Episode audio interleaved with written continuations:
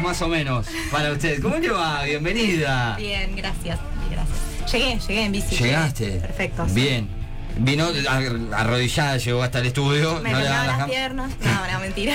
¿Cómo le va? ¿Cómo anda usted? La extrañábamos ya. Parece que pasó un montón de tiempo desde que vino sí, a la es verdad, presentación. es verdad. Igual eh, eh, me, me enteré que estuvieron hablando de mí la semana pasada. Me gusta porque nos y pedo en vivo. Eso, Eso ya habla muy bien de ella. Sí. Yo lo tengo que decir.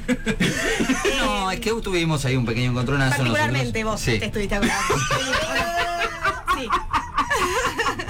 Bueno, se viene un año largo. Es la primera columnista que. Te interpela, no, así sí, como- Interpela. Sí, soy la primera que me cuidado. confronta. Uy, bueno, me- no, no sé si es algo bueno o malo, me da como un poco de miedo. No, no, no pasa nada. No, no, Ah. no. No, usted es la que por ahí entiende más de comportamientos.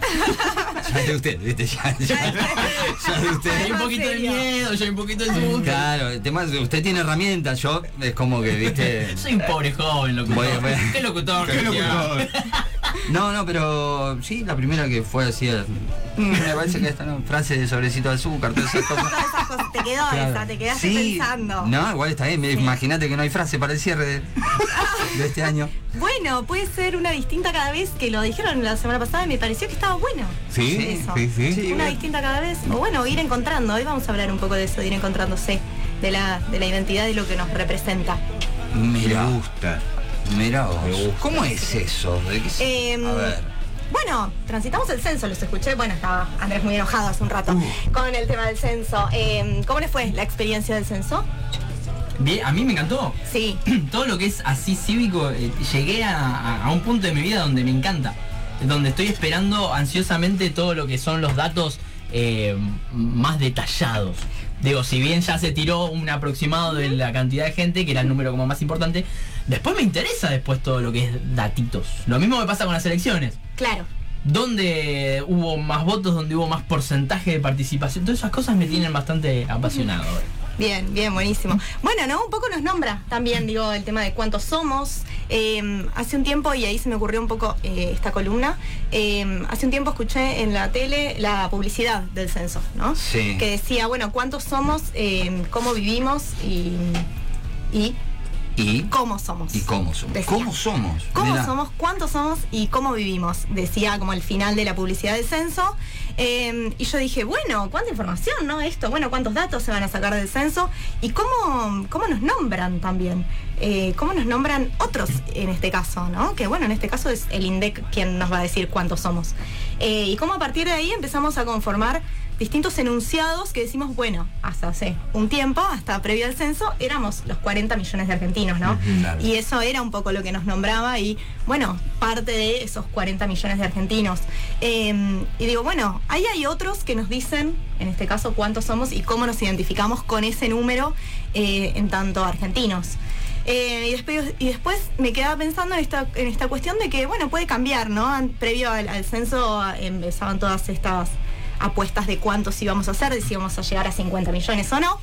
Eh, y yo decía, bueno, otro anunciado que viene de otros y que, y que también ahí uno los agarra y se termina identificando con eso, ¿no? Eh, digo, bueno, seguimos siendo argentinos igual, seamos 40, 47, 50, 47 digo porque es el número aproximado que, que se tiró ahora, entonces eh, a partir de ahí pensaba, bueno, somos, ¿qué nos hace argentinos entonces? Si no es ese enunciado que viene de otros. Eh, ¿Qué piensan que nos hacen argentinos? El mate. El mate, acá estamos todos Estamos con el mate. todos como, ¿no? Sí. El fulbo. No, digo, hay muchos elementos que se tiran de esto forma el argentino, pero hay un eh, Buenos Aires centrismo o porteño centrismo Mm, sí. más que nada que trata de establecer qué es el argentino olvidándose de el resto de las provincias, el resto de las regiones y más que nada de los orígenes. Sí. Digo, hay, se habla del argentino a veces, muchas veces, a partir de 1810. Digo, todo lo que identifica a partir de 1810 como si antes no hubo nada. Claro. Como si todo el territorio argentino no hubiese estado habitado, eh, donde elementos de las personas que vivieron en territorio ahora argentino antes, listo, quedó atrás. Eh, creo que queda muy cerrado en eso, que es el argentino muchas veces. Claro, bueno, fíjate digo cómo directamente lo vinculas con la historia, ¿no? Digo, cómo ahí eh, esta identidad se vincula directamente con nuestra historia de quienes hemos sido también, ¿no? De cómo se ha ido eh, construyendo este, este relato también de quiénes somos y cómo puede ir cambiando, ¿no? Digo, bueno, previo a 1800 eran otros los argentinos, ¿no? Digo, tenían Sí. su propia historia. Después fueron, fueron diferentes. Eh, digo, y lo que se decía también de esos argentinos ha sido distinto.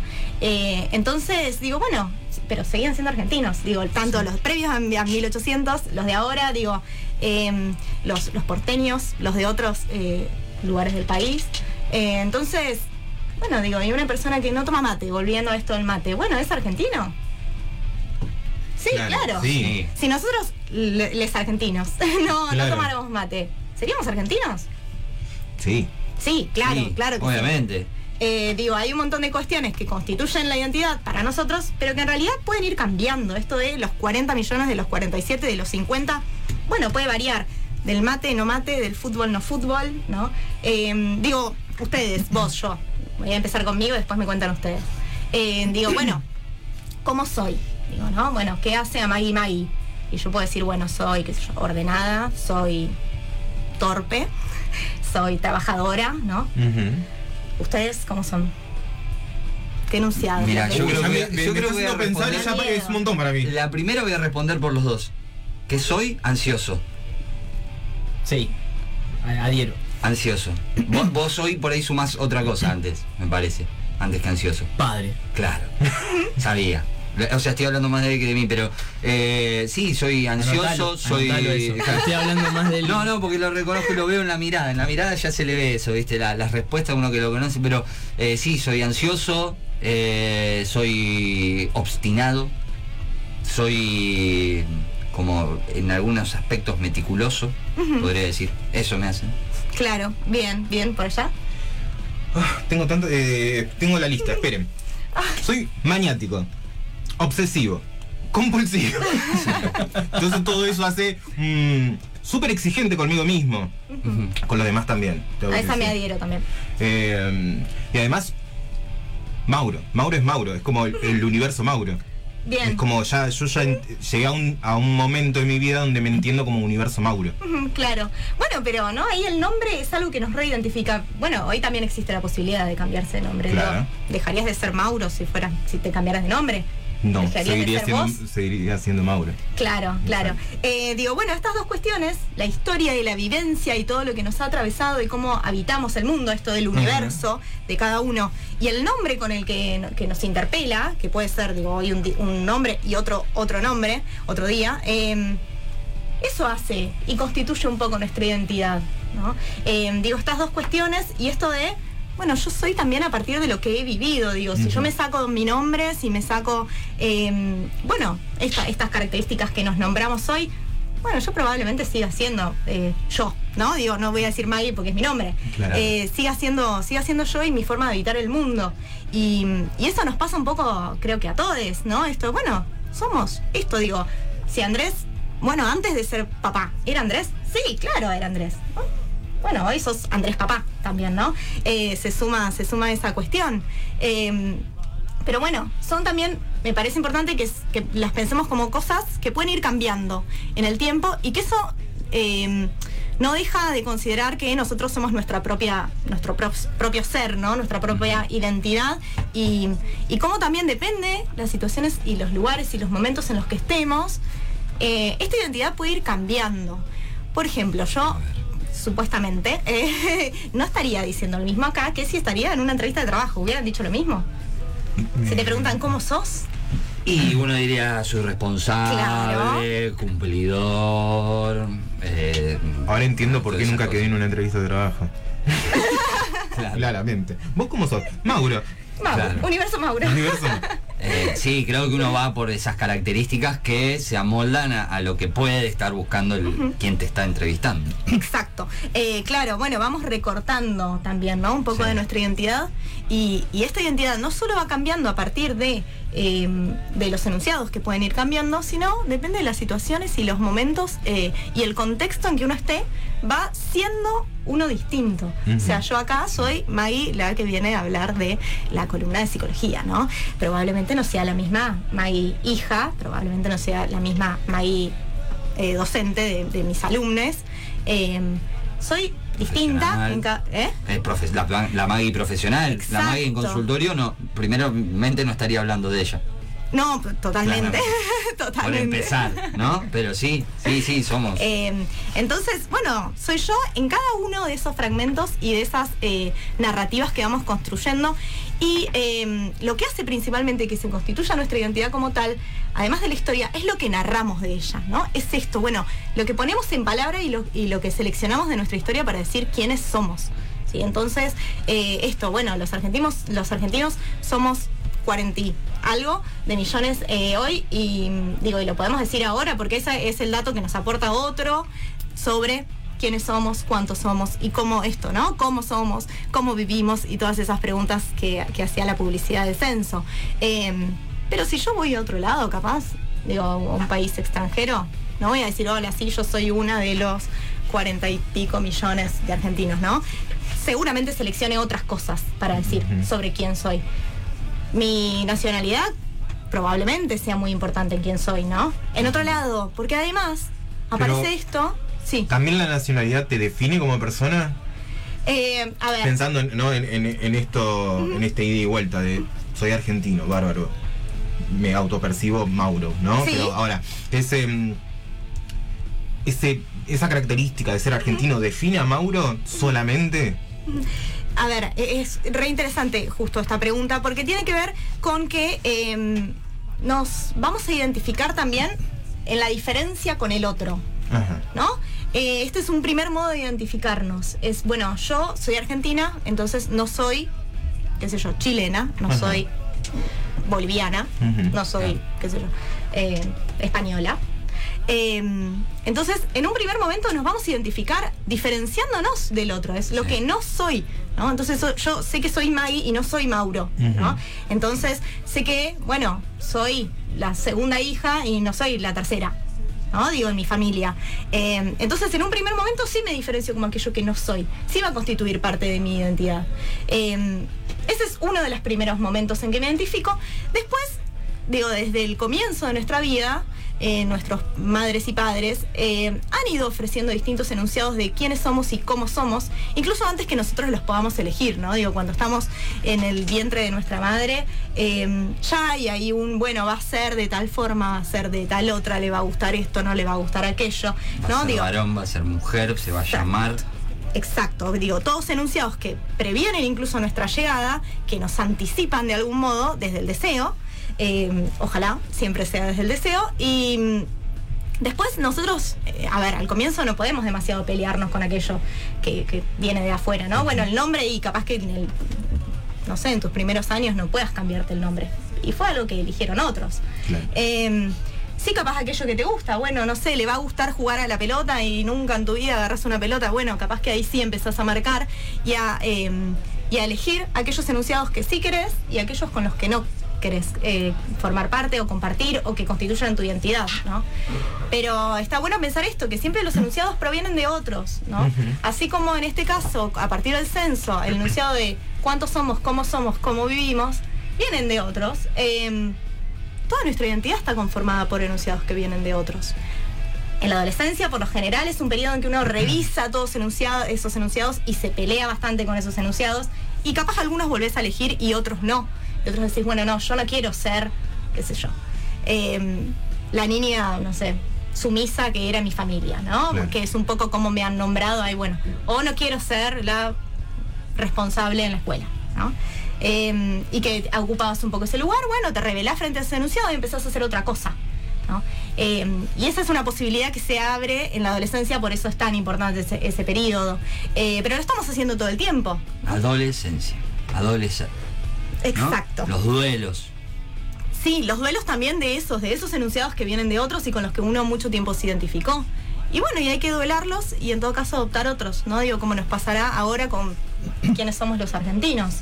Bueno, dejamos de ser 40 millones, capaz que viene otra persona y nos empieza a nombrar como 50 millones porque estamos más cerca de ser 50 ahora.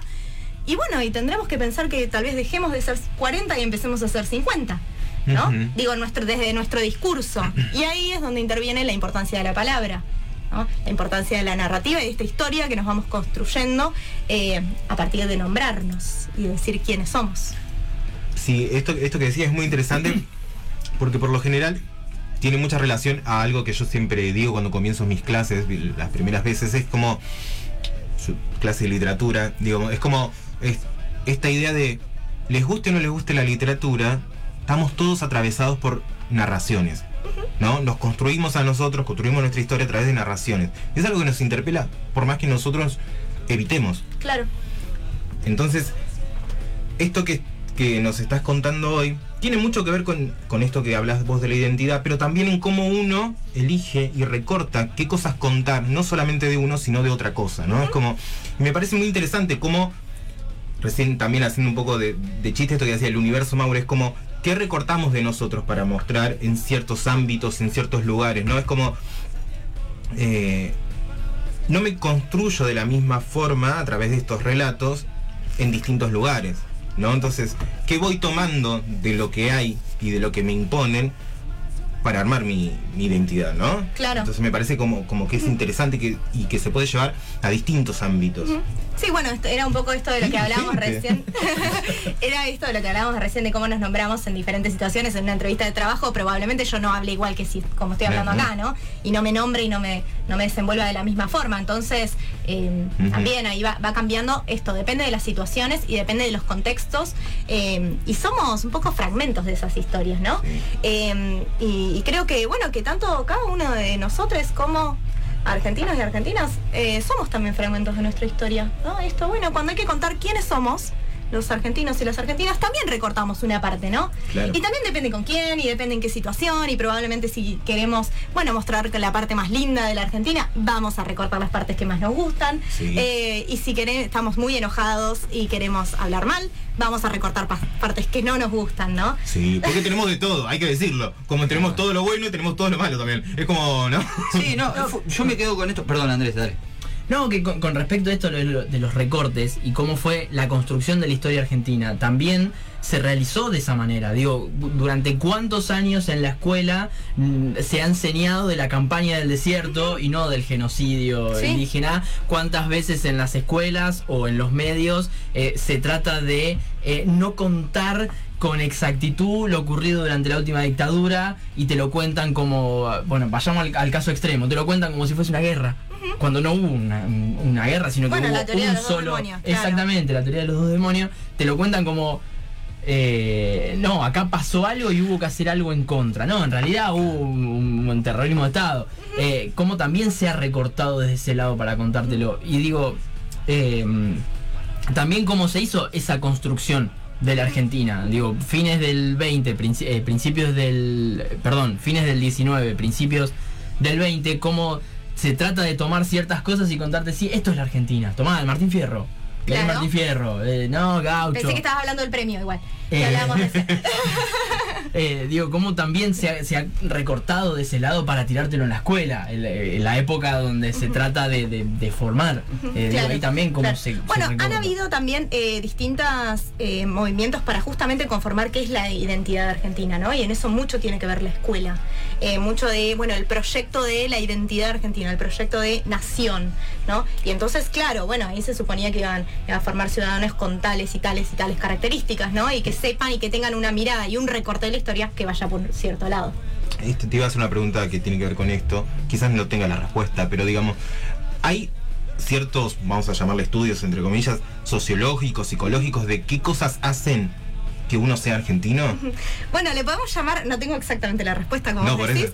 Eh, sí, hay, hay obviamente eh, autores y autoras que hablan sobre las significaciones sociales, ¿no? Ajá. Eso que nos ponemos de acuerdo de sociedad de, bueno, ¿qué estamos todos más o menos de acuerdo a esto que decíamos, bueno, el fútbol, el mate, ¿no? Eh, y el asado, sí. Eh, bueno, ¿cuáles son las cosas que más o menos compartimos entre todos? Lo que pasa es que van cambiando, Claro, ¿no? sí. es, es como un imaginario de todo un magma de significaciones que necesitamos pensar que hay una fijeza y que eso se mantiene, pero en realidad van cambiando todo el tiempo, ¿no? Y entre ese magma de significaciones sociales está, lógicamente, esto de cuántos argentinos somos, ¿no? Y de cómo somos.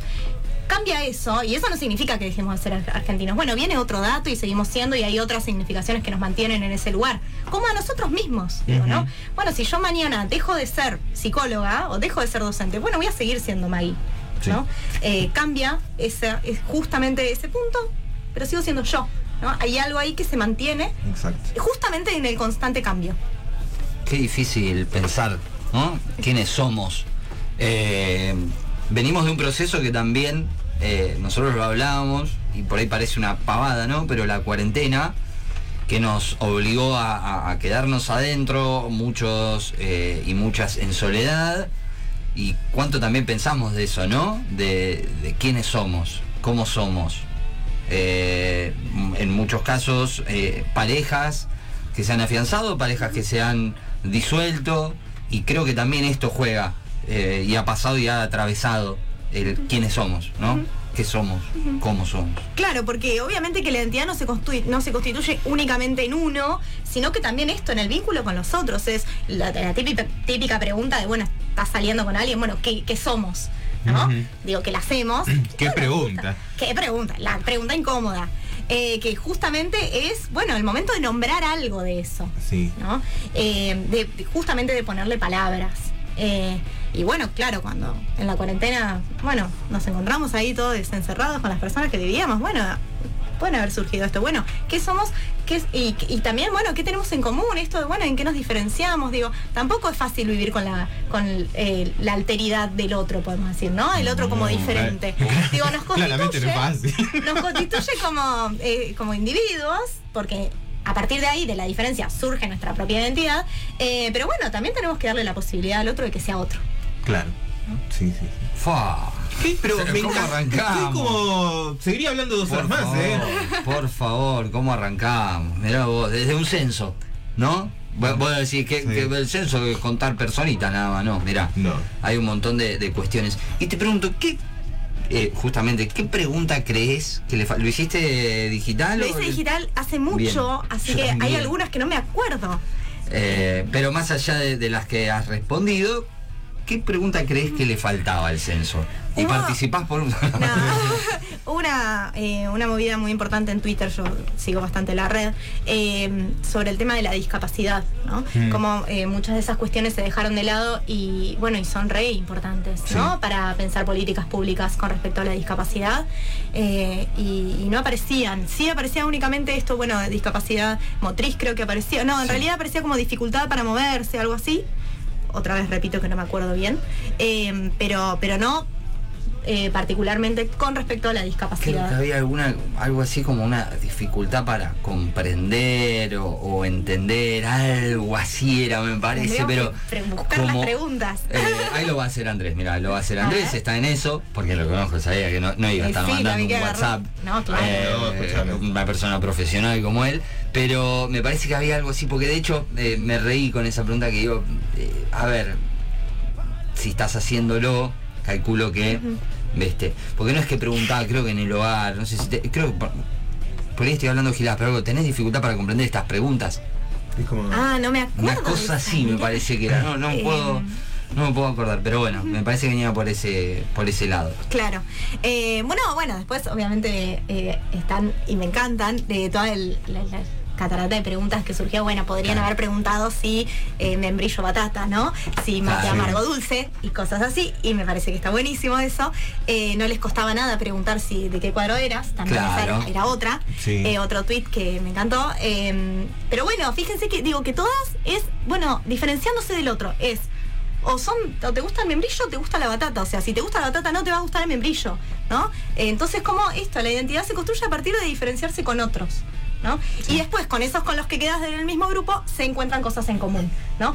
Eh, Y también sacarle un poco, ¿no? Este, este mote negativo a la diferencia. Es como, como eso, ¿no? ¿Te gusta el membrillo? A mí me gusta la batata. Bueno, sonó horrible, me gusta la batata. Pero en mi cabeza, igual, ¿eh? Sí, sí, sí, yo no, claro. Este, nada. Pero es como eso, ¿no? Como manejarnos desde, desde ese lugar. eh, sacándole ese- esa cosa negativa de la diferencia. Sí, lo que pasa también es que es, eh, esto, sin la diferencia no nos podemos constituir, entonces es como fundante de, de, bueno, de, de que exista la diferencia en sí. Entonces darle, lo que decía antes, darle la posibilidad al otro de ser otro, eh, nos permite a nosotros ser nosotros mismos. Digo, si se borraran esas diferencias, nosotros mismos entraríamos en crisis, nuestra propia identidad, digo, si no nos diferenciáramos de otro. Aparte que aburrido sería todo si No, un todos embole. No, Andrés, no embole. tenés la.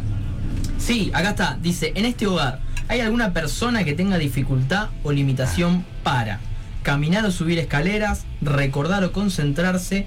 Por ejemplo, recordar la dirección de su casa. Comunicarse, por ejemplo, entender o ser entendida por otras personas. Oír, aún con el uso de audífonos. Ver, aún con anteojos puestos. Por ejemplo, ver la letra impresa en un diario. Comer, bañarse o vestirse sola. Está bien. Es la única. Claro. chequeé el resto. Paréntesis, me sorprendí mucho con eh, el patón Bausa con su Alzheimer avanzado ahora que, que dicen. Eh, Te nada, hago otro paréntesis. Se la mandó totalmente el bambino Pons porque la familia no había dicho, No había nada, dicho nada, Y sí. en esos casos No, no, hay que decir nada. Eh, pero esa bueno, es la única, esa porque era la- estaba sí. chequeando el resto de las preguntas esa y ya van única. más orientadas a lo que es vivienda, a lo que es trabajo, y es la única vinculada a algo, algo de eso. Claro. Se claro. podrían haber preguntado otras cosas por ahí como para ampliar el espectro, ¿no? Eh, y sí, bueno, la- yo en realidad no convivo con personas con discapacidad, pero sí vi personas que, bueno, que pedían un poco más de información con respecto a eso, sobre todo justamente para pensar políticas públicas que, bueno, que nos permitan esto, que, eh, que el otro pueda vivir por Claro. nosotros. Sí, Sí, sí, sí. Digo, totalmente. Y, y para eso tiene que haber también una, una movida que, que le permita al otro ser otro al lado nuestro. Mira vos, ¿nos queda algo en el tintero? No nos queda nada, pero increíble. increíble, la verdad, mira, para que lo vamos a. Porque está, está así, el, el aplauso. Congelada, congelada tu primera columna. ¿Y cuánto nos queda por hablar? Porque esto es algo que nos estamos pateando desde hoy. Eh, A las- a las sillas, las Viste, sillas. es como que eh, hay algo, hay una guerra acá, Hay una hay una guerra. No, cuántas Para cosas nada. que nos quedan por hablar, porque eh, yo no, no me quería meter, pero hablabas y, y es- hay un montón de cosas que se disparan, que eh, por ejemplo, adolescencia, los duelos que atravesamos, salud mental. eh, Bueno, con la salud mental, bueno, hace muy poquitito, hace- no sé si fue ayer o antes de ayer, eh, también se empezó a hablar mucho de salud mental con el tema de Felipe Petinato. Sí. Eh, y dije, ay, cambio la columna hace dos días. Dije, Claro. cambio, hago otra cosa y me meto con eso y digo, bueno, no, no, no. Espera un segundo. Me, me molesta mucho cuando se habla de salud mental eh, en momentos así nada más. Y sí. Eh, Pasó lo mismo cuando eh, con lo de Chano. con lo de Chano, Como un momento. en su momento con el morro, El Morro García, claro. Morro García. Eh, tiene que pasar algo para que se hable y no estaba bueno.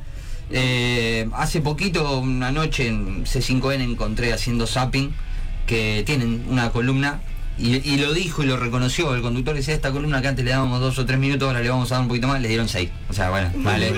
Pero me parece que es necesario hablar mucho de eso, porque hay un montón de cosas atrás. Sí. Eh, y después cuando pasan situaciones así hablamos de salud mental. No, claro. No, aparte viene, se viene propiciando un cambio re importante últimamente en el paradigma de la salud mental. Bueno, no es últimamente, la ley de salud mental es desde la nueva ley, le decimos nueva, pero es 2009-2010. 2010. Eh, 2000, así sí, que- 2009-2010, perdón. Sí. 2010 incorporó a las Claro. adicciones como una enfermedad. En realidad se incorpora como un padecimiento que, que tenga que ver con la salud mental, porque antes no estaba incluido dentro de la salud mental. Eh, así que, bueno, cuesta mucho la implementación, ¿no? Digo, de estas leyes que vienen con un paradigma nuevo, como la ley de la ESI. Digo, traen, bueno, miradas completamente diferentes y, y- y cuesta la implementación. Hay que mover algo ahí de esto que nombrábamos antes de las significaciones sociales, ¿no? De bueno, hacemos las cosas de determinada manera, empezar a pensarlas y hacerlas de otra forma. No es fácil tampoco. Bueno, señoras y señores, ha pasado el debut oficial de la licenciada Maggie Melo. Un Otro aplauso, placer. otro aplauso se lo merece. Escuchame una cosa. Aplauso. Sobre todo porque me hizo pensar a las 10 de la mañana. a las 11. Las 11. Eso si te enganchaste, si te enganchaste recién, eh, lo vas a poder escuchar en Spotify Ajá. y también en nuestro canal de YouTube todo este recorte para escucharlo tranquilo, pensarlo, pensarla, pensarte, ¿por qué no? También para vos que Y dejar comentarios en las redes que pensás, ¿no? Tipo, ¿cómo, qué, qué te construye vos de identidad? ¿No? Eso también estaría bueno. Exactamente, vamos, eh, eh, hemos abierto este consultorio, esta terapia de diván, si te gusta, de face to face, frente a frente, lo que más te guste. Maggie, gracias. No, gracias a ustedes. Fundamental, la gente que te quiera encontrar, que te quiera consultar, estás a full, laburando a full, Sí. estás con consultorio a pleno, pero te pueden seguir, te pueden Sí, hago encontrar. mis apariciones ahí por Instagram, que es psicóloga Magdalena Melo, así todo seguido. Eh, ahí estoy y bueno, y hago publicaciones y cosas, intercambios con, con quienes me sigan, así que pueden hacerlo. Tiras consejitos también, todo Y ahí. yo no soy fan de los consejitos, porque bueno. Íbamos re bien, ¿por qué? ¿Por qué te metís ahí? Y para cerrarla. para Si cerrar. sabes que no. Va, a Eh, ser, va a ser un año duro. esto, No, no, largo. bueno, invito a pensar también en las redes. Eso, ¿no? ahí está, acá. bueno, está, eso, gusta, eso quería decir. Ay, Eso, ahí te Claro. interpreté, perdón. Ahí está. No, no, no, yo me, me expresé mal. Claro. Qué difícil va a estar este. Señoras y señores, 38 minutos de las 11 pasó Maggie, qué lindo momento, gracias. Eh, hay mates, hay facturas, hay bizcochitos, Sí. hay de todo. Y se viene el señor Lucas Wimil, ya está con nosotros. Lo recibimos en un ratito, nada más le voy a dar un abrazo porque hace un montón que no lo veo. Eh, ¿Conocés Giros? No. bueno, hoy te invito a conocerlo. Bueno, Y, y el próximo, ahora ahí Lucas ya me dijo, eh, te invita también el 27 que tocan en el Teatro Bar de la Plata. Ah, buenísimo. Así que, mira, ahí está. Te invito a conocerlo, Luquitas, ahora y a escuchar un poquito de giros y de todo lo que se viene. Se viene disco, se viene más material audiovisual, se, se vienen un montón de cosas. Señores y señores, hasta la una de la tarde. Esto es. Casi milenio.